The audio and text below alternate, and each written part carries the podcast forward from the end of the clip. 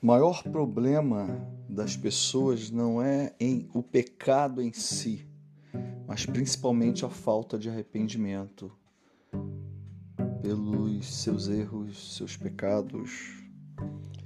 E isso interrompe, a falta de arrependimento interrompe o agir de Deus na nossa vida. O Senhor é poderoso para perdoar todos os pecados. É, nenhum pecado é maior que o nosso Deus. Ah, as pessoas, não há pecado tão grande que Deus não possa perdoar, mas a falta de arrependimento é justamente aquilo que deixa uma pessoa aprisionada em seu pecado. O povo de Israel, aqui em Oséias, tinha estava é, numa situação de baixa. É, o povo de Israel que saiu era escravo do Egito, mas quando clamou ao Senhor, saiu de como escravo, saiu com mão forte do Senhor, passou por muitas dificuldades, mas venceu todas aquelas dificuldades.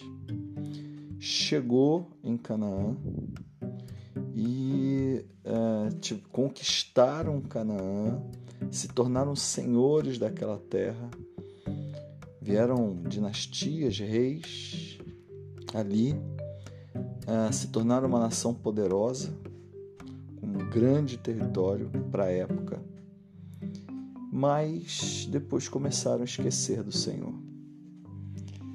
É, é engraçado que, que Oséias, capítulo 13, a partir do versículo 5, diz assim: Eu cuidei de vocês no deserto, naquela terra de calor ardente. Quando eu os alimentava, ficava, ficavam satisfeitos. Quando ficavam satisfeitos, se orgulhavam e então me, esqueci, é, me esqueciam. Quer dizer, um ciclo. Hoje nos PGMs estaremos inclusive conversando sobre isso, nessa semana, né? Nos PGMs nos pequenos grupos multiplicadores, estaremos conversando sobre isso. Uh, mas é um ciclo, né? Parece que quando as pessoas são abençoadas, elas esquecem de Deus.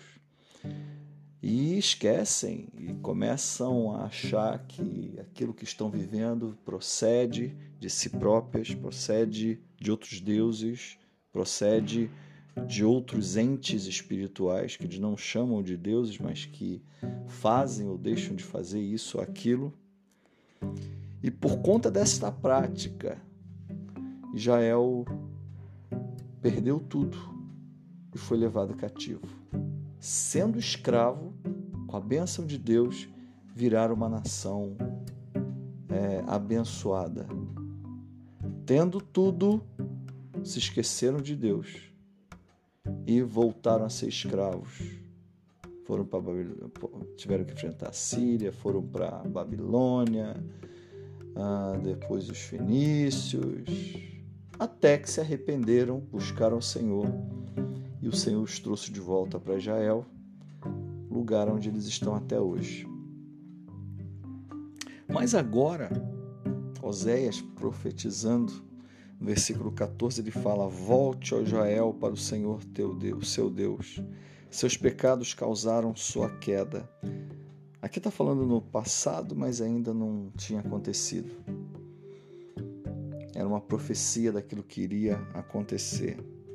Aí ele diz assim, ó: Preparem, versículo 2: Preparem o que vão dizer e voltem para o Senhor pensem, não fiquem pensando no seu pecado. Prepare o que você vai dizer e volte para o Senhor. Confesse seus pecados diante de Deus. Pense naquilo que você vai falar para o Senhor. É, e ele fala, né? Versículo 2: Preparem o que vão dizer e voltem para o Senhor. Peçam-lhe, perdoa todos os nossos pecados e, por misericórdia, recebe-nos para que te ofereçamos o fruto dos nossos lábios, quer dizer, louvores, para que a alegria volte ao nosso coração. Ah, e aí depois ele vai falar, a partir do versículo 3, né? Ah, todas as questões. E No 4, versículo 4, o Senhor responde e fala: Eu curarei a infidelidade deles e os amarei de todo o meu coração, pois a minha ira desviou-se deles. Serei como orvalho para Israel, ele florescerá como lírio, como cedro do Líbano, aprofundará suas raízes. Seus brotos crescerão, seu esplendor será como a da oliveira, sua fragrância como a do cedro do Líbano.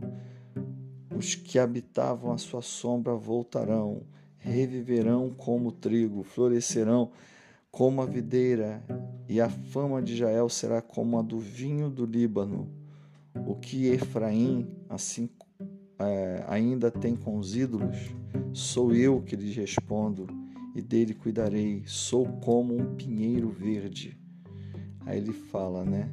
Finalzinho do versículo: o fruto que você produz de mim procede. Tudo que nós temos e tudo que nós produzimos e todas as bênçãos que, que vem, tudo vem de Deus da nossa vida. A gente acha que tem alguma coisa nessa terra, mas nós não temos nada. Tudo vem de Deus. Então, a melhor coisa que você tem a fazer não é se permitir ser escravo do pecado, mas confessar o seu pecado e pedir perdão ao Senhor.